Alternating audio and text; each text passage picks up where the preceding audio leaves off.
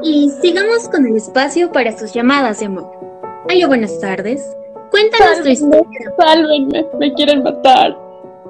Señora, ¿qué está pasando? Ven a mi casa, por favor.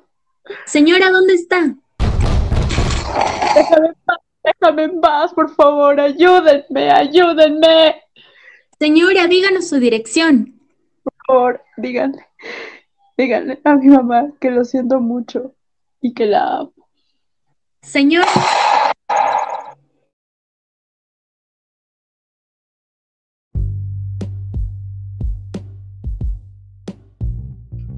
Se han escuchado miles de casos de violencia intrafamiliar y sus efectos. Sin embargo, ¿se ha dado la relevancia suficiente a sus causas?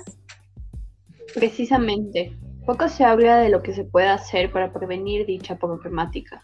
Pero, ¿cuál sería entonces el contexto que propicia tal delito? Bueno, si hablamos de contexto, entonces deberíamos hablar de un ambiente familiar peligroso, ¿no es así?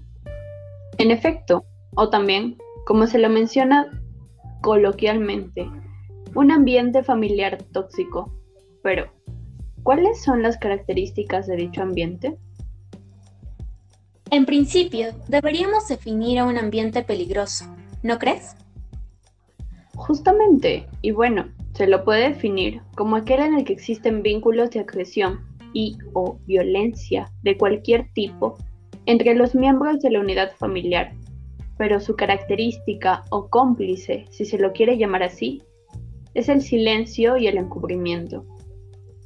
Entonces, para decirlo de una forma simple, es aquel hogar en el que se presentan acciones agresivas y o violentas, pero estas no son denunciadas.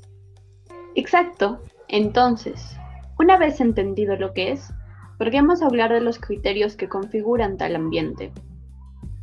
Bueno, Cuestiones como el dinero y los celos son el foco desencadenador de las discusiones, que con el tiempo se van tornando más y más violentas. Y bueno, sumado a ello, no se debe olvidar la despreciable cultura machista de los hombres, ¿no es así? Ello les da el valor de considerarse con el poder y derecho de golpear a las mujeres. Incluso, dicha cultura se asocia con otro factor, que es el cambio de rol por parte de la mujer. Claro, claro.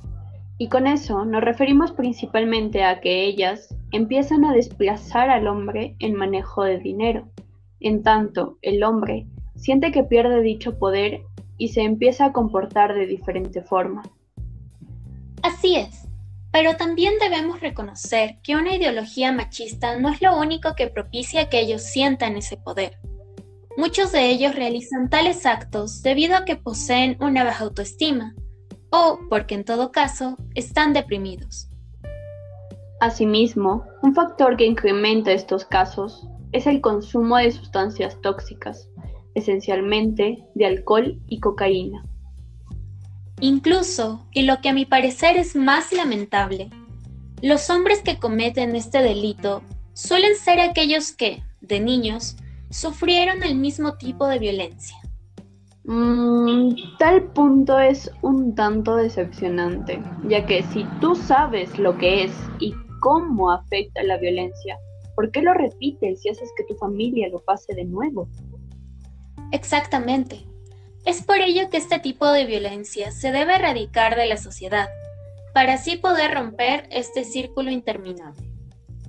En tanto, mujer, si detectas algunas de estas condiciones que se han descrito, por más leve que sea, toma tus medidas de precaución y aléjate de ese ambiente.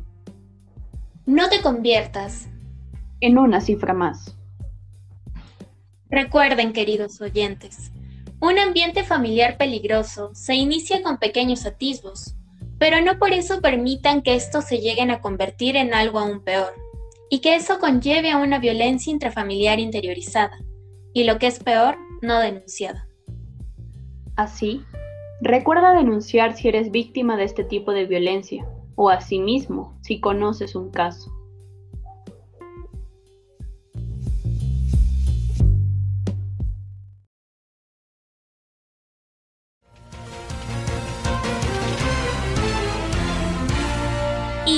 Entre otras noticias, se ha capturado al señor Tello, quien asesinó brutalmente a su esposa de un disparo tras haber abusado de ella durante los cuatro años que llevaban casados.